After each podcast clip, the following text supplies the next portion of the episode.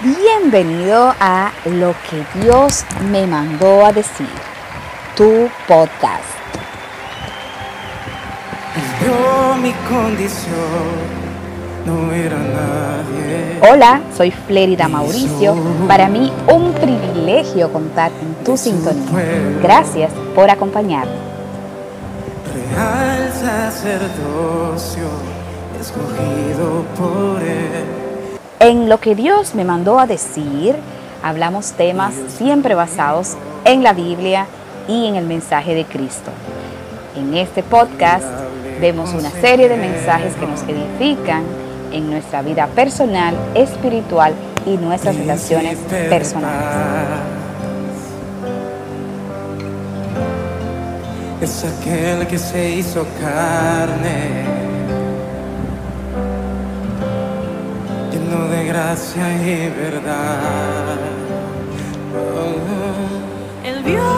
Estamos desarrollando una serie de, de temas basados en la manera en la que Dios utiliza nuestros sentidos físicos para glorificarse y la manera maravillosa en la que esos sentidos pueden ser eh, implementados, utilizados en la adoración a nuestro Dios. Yo su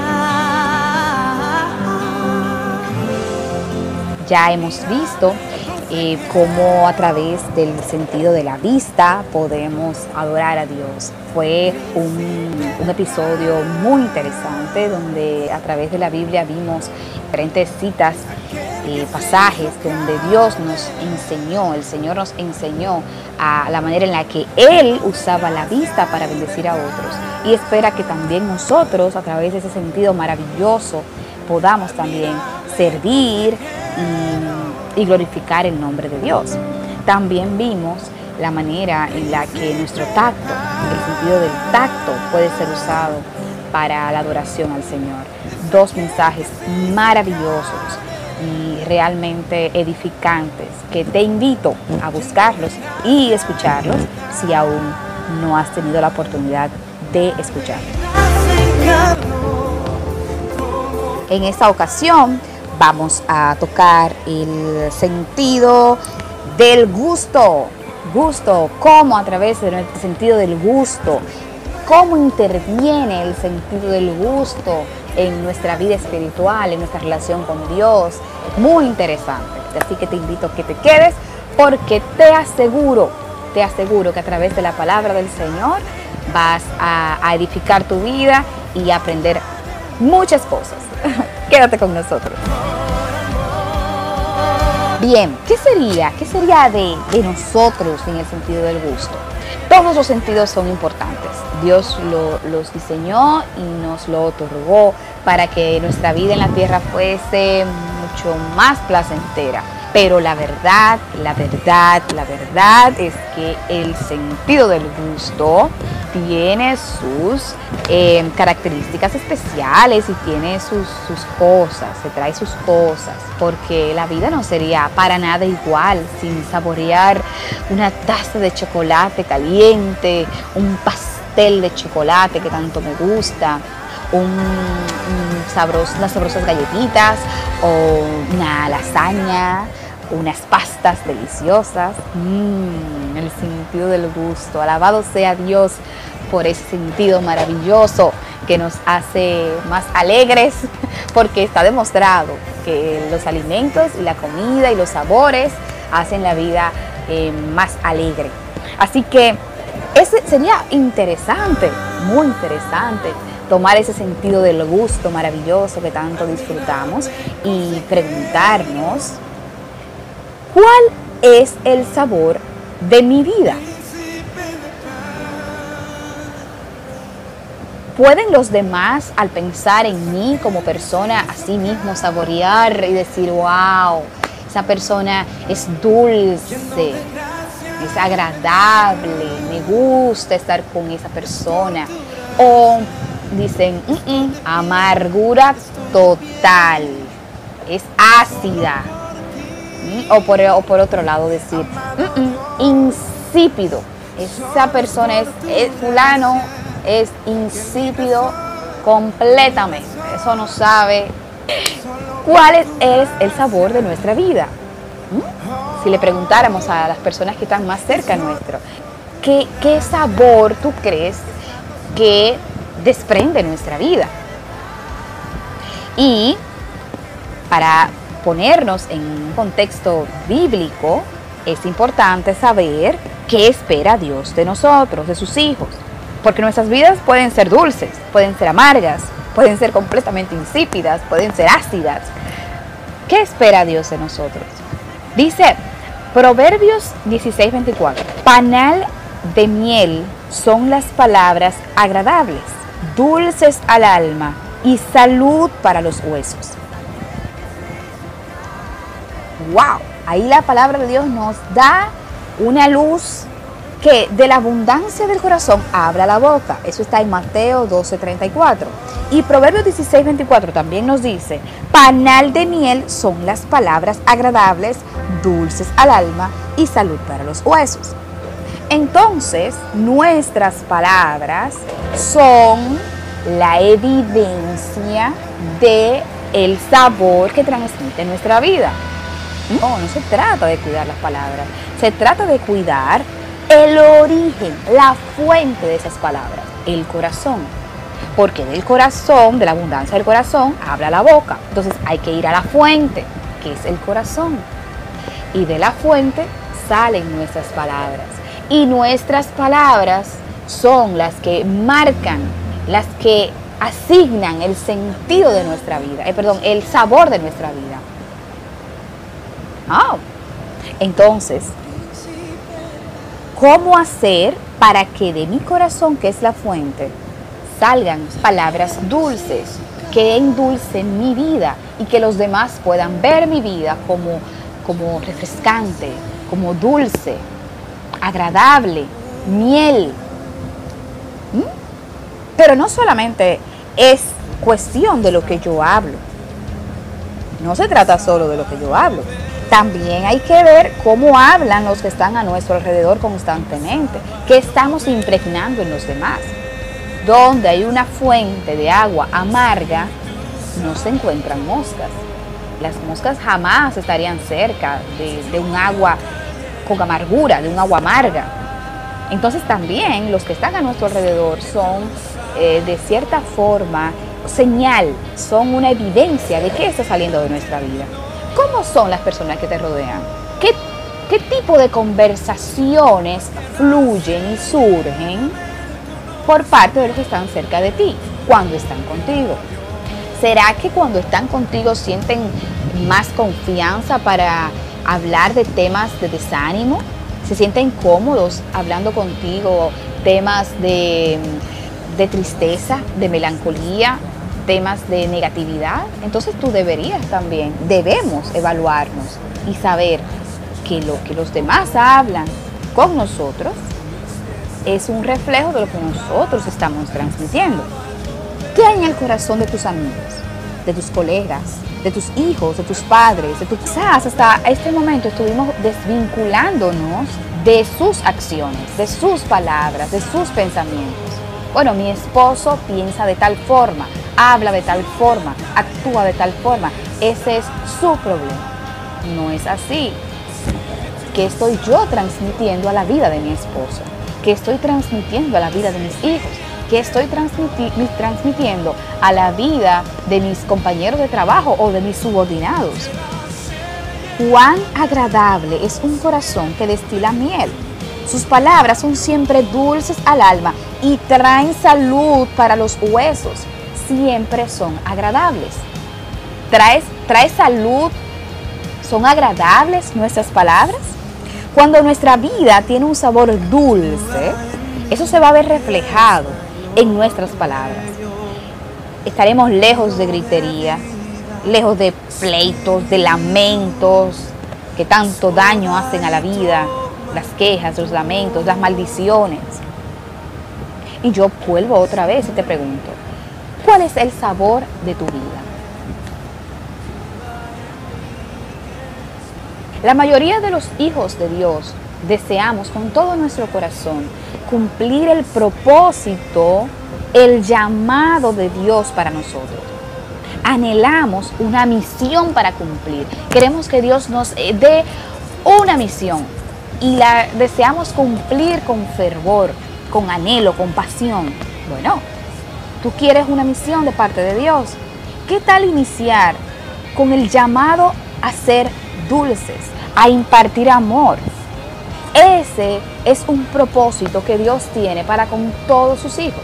No esperes un llamado grande a las naciones cuando no has empezado a ser dulce, que es el primer llamado. Y para ser dulce, nuestras palabras deben ser dulces. Y para que nuestras palabras sean dulces, la fuente, la fuente de nuestra vida, que es nuestro corazón, debe, debe impartir dulzura. Y dice Salmo 119, versículo 103, cuán dulces son a mi paladar tus palabras, más que la miel a mi boca. Si tu deseo, así como el mío, es tener un corazón dulce, que imparta bondad, que produzca palabras de sanidad y que bendiga constantemente la vida de quienes están alrededor, la clave está en la fuente. Hay una fuente de amor inagotable, una fuente de palabras que reflejan un corazón cargado de compasión y ternura. Esa fuente es la Biblia. La Biblia nos muestra el mismo corazón de Dios. Un Dios que es inmenso en bondad, inmenso en misericordia. Si vamos confiados a esa fuente, la palabra de Dios, esa fuente que no se agota y que está abierta y perdurará por los siglos, si vamos a esa fuente, nuestro corazón irremediablemente se contagiará de esa dulzura. Y hay una historia en Éxodo capítulo 15 maravillosa, es hermosa y te invito a que cuando tengas tiempo puedas detenerte y leer el capítulo 15 de Éxodo. Pero me quiero detener en este momento, en los versículos 22 al 25. Y lo voy a leer para ti. Dice, e hizo Moisés que partiese Israel del mar rojo y salieron al desierto de Shur y anduvieron tres días por el desierto sin hallar agua y llegaron a Mara y no pudieron beber las aguas de Mara porque eran amargas. Por eso le pusieron el nombre de Mara, que significa amargura. Entonces el pueblo murmuró contra Moisés y dijo, ¿qué hemos de beber? Y Moisés clamó a Jehová y Jehová le mostró un árbol y lo echó en las aguas y las aguas se endulzaron. En ese lugar Dios les, dio estatutos y ordenanzas y allí los probó. Impresionante. Vamos a ponernos en contexto. El pueblo de Israel, que había salido de Egipto, andaba errante, caminando, caminando, caminando. Y llevaba días en el desierto, sin agua. Dice la palabra que tenían tres días caminando sin haber tomado agua. Imagínense e, esa situación. Ahí estaban niños, mujeres, envejecientes, hombres, animales y todos sufrían por falta de agua. Qué desesperación. Pero de momento llegan a un oasis un hermoso manantial en medio del desierto. Esa es la provisión de Dios. Ese, ese, manantial, ese oasis, representa la provisión del Señor. Esa fue la manera en la que Dios les mostró su provisión y su sustento. Ah, pero había un problema. Había un detalle con ese manantial. Y es que las aguas de ese manantial eran amargas porque estaba muy cerca del Mar Rojo. Entonces el Mar Rojo, por los niveles tan altos que tiene de, sal y de ácidos, amargo, altamente amargo. y contaminó las aguas del manantial. Pero ese manantial amargo era la provisión de Dios para su pueblo. ¿Cuál es tu agua amarga? Esa agua amarga de tu vida la vas a encontrar en esa dificultad que en este momento está formando tu carácter y llevándote a un nivel superior en Cristo. Esa agua amarga representa esa, esa dificultad que tienes ahora, pero que no es más que la prueba de tu fe. Dios pudiera estar utilizando aguas amargas en tu vida para probar tu fe. Tu manantial amargo pudiera ser ese llamado o ese propósito que pareciera imposible de lograr, ese propósito que pareciera difícil de alcanzar, esa meta que parece que es la provisión de Dios, pero que al mismo tiempo no lo puedes digerir, es amargo. Moisés sabía que esas aguas eran la provisión de Dios para su pueblo. Ellos beberían de aquel manantial en el nombre del Señor. Sería así. El gran creador y sustentador así lo había determinado. Parecía imposible, pero el Señor hace camino en medio de la nada. El Señor transforma en dulzura lo amargo. Moisés clamó a Dios y en medio de la dificultad recibió la instrucción de parte del Señor. Arranquen un árbol y échenlo a las aguas amargas. Así lo hicieron. Y de inmediato las aguas amargas fueron dulces. Dulces.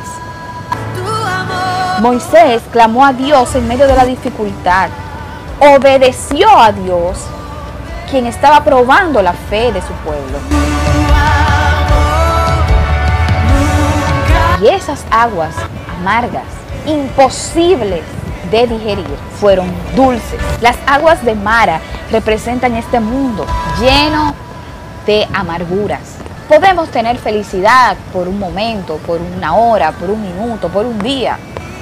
Pero lo cierto es que nuestras vidas están en constante desafío, constantes retos, constantes pruebas con el que nos llevan a preguntarnos cuál es la provisión de Dios. ¿Será posible que esta sea la provisión de Dios? ¿Será posible que este barrio donde Dios me metió sea la provisión de Dios? ¿Será posible que este cónyuge que Dios me dio realmente es la provisión de Dios? Este empleo que no me gusta, que no lo quiero, que, que no lo deseo, ¿será que es la provisión de Dios? Aunque parezcan amargos. Las aguas de Mara representan este mundo, pero el árbol, ese árbol, ese árbol representa, nos recuerda a Dios. Esas aguas amargas debían saber que el pueblo escogido y amado de Dios estaba ahí. Así que era un momento de pasar de muerte a vida era momento de convertir su amargura en dulzura porque Dios estaba en medio de su pueblo. Quizás tu vida es como el manantial de Mara, con amargura, con aflicciones, sin evidencia de frutos. Pero hoy Dios desea ser ese árbol plantado firmemente en tu corazón para transformar tu amargura en dulces aguas para bendición de otros. Dios anhela convertirte en ese oasis donde el afligido encuentre consuelo, donde el sediento halle su provisión. Tú puedes ser una extensión del reino de Dios en la tierra, pero para eso Dios debe ser plantado en tu vida mientras ese árbol no fue lanzado a las aguas, las aguas permanecieron amargas, permanecían amargas. Dios desea ser como ese árbol que endulzó las aguas del manantial.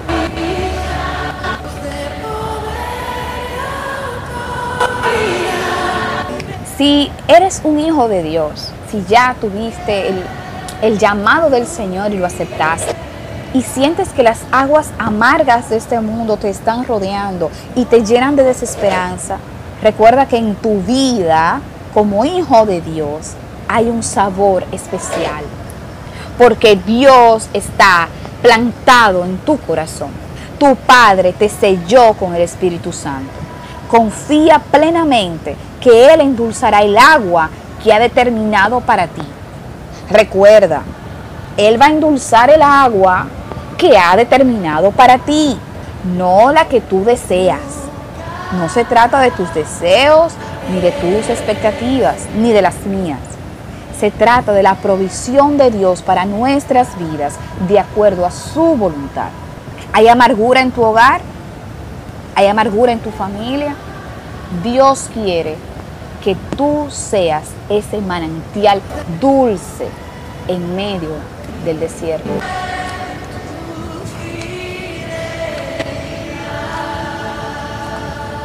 Y hay otra, otra maravillosa historia bíblica que, que pudiéramos aprovechar para, para, aprender. Está registrada en el libro, en, el segundo libro de Reyes, capítulo 2. Te exhorto a, a sacar tiempo especial para leer el capítulo 2 del, de, del segundo libro de Reyes. Versículos del 19 al 22.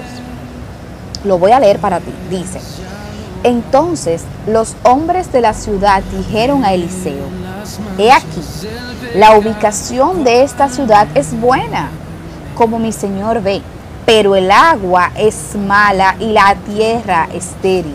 Y él dijo, Eliseo, traedme una vasija nueva y poned sal en ella. Y se la trajeron. Y él salió al manantial de las aguas, echó sal en el manantial y dijo, así dice el Señor, he purificado estas aguas, de allí no saldrá más muerte ni esterilidad, y las aguas han quedado purificadas hasta hoy, conforme a la palabra que habló Eliseo. Vamos otra vez a ponernos en contexto. Eliseo fue discípulo del profeta Elías. Ese fue su maestro. Vivían juntos, caminaban juntos. Eh, durante mucho tiempo compartieron momentos y experiencia, experiencias juntos. Pero el profeta Elías ya no estaba. Dios se lo había llevado ante su presencia. Así que Eliseo queda solo. Y en medio de su reciente pérdida de, su compañero, de su maestro, buscaba un lugar que le brindara seguridad, un lugar que le brindara paz, reposo, que es lo que por lo general buscamos cuando nos sentimos en aflicción y soledad. Así que Eliseo decidió habitar en Jericó. Pero lo primero que recibe cuando llega a Jericó son noticias desesperanzadoras. Los hombres de la ciudad se dan cuenta que Eliseo, el famoso profeta, que ha hecho grandes milagros a través, que el Señor ha hecho grandes milagros a través de él. Entonces estos hombres se le acercan a Eliseo, pero no se le acercan para consolarlo, para animarlo, para apoyarlo, no. Las palabras de esos hombres eh, pareciera que tuvieran bien intencionadas. Era como si intentaran advertir a Eliseo de los peligros que había en Jericó. Entonces ellos le dicen, el agua es mala y la tierra es estéril. En pocas palabras, vete de aquí, que aquí este no es lugar para ti. Era como, era un gesto aparentemente solidario y bondadoso. Ellos le advierten así a Eliseo. Pero imagínense ustedes, el agua es un símbolo de bienestar y la tierra es un símbolo de vida, de frutos, de abundancia. Entonces, ¿qué podemos esperar de un lugar donde no hay bienestar, ni vida, ni frutos, ni abundancia? La intención de estos hombres, clara, era que Eliseo se marchara, que reconsiderara su decisión de quedarse allí. Era como para intimidar a Eliseo. Pero cómo esos hombres permanecieron en ese lugar junto a sus familias cuando la tierra no tenía bienestar y no había vida. O sea, si no había vida y la tierra era estéril y las aguas eran malas y no había bienestar, ¿cómo es posible que ellos vivieran ahí con sus familias? Eliseo no fue intimidado por las malas noticias, para nada. Pero se me ocurre preguntar, ¿cuántos de nosotros hemos sido sorprendidos con noticias como estas? Llegamos a un lugar buscando paz, buscando bienestar, buscando mejorar nuestra vida, nuestra situación emocional, nuestra situación económica, nuestra situación familiar, nuestro, lograr nuestros proyectos personales. Pero al llegar allí, lo que encontramos son noticias como estas, noticias que desalientan, que afligen, que tratan de intimidarnos. Quizás al llegar a un nuevo vecindario, a un nuevo, una nueva empresa, a un nuevo lugar de trabajo, a una nueva iglesia local o incluso al llegar a un matrimonio. Lo primero que encontramos cuando llegamos a esos lugares que deberían ser de bendición son noticias desesperanzadoras. Pero Eliseo sabía que Dios guiaba su vida. Así que si Dios lo había llevado hasta ese lugar, él no huiría, él cumpliría su propósito allí. Contrario a desalentarse, Eliseo vio una oportunidad.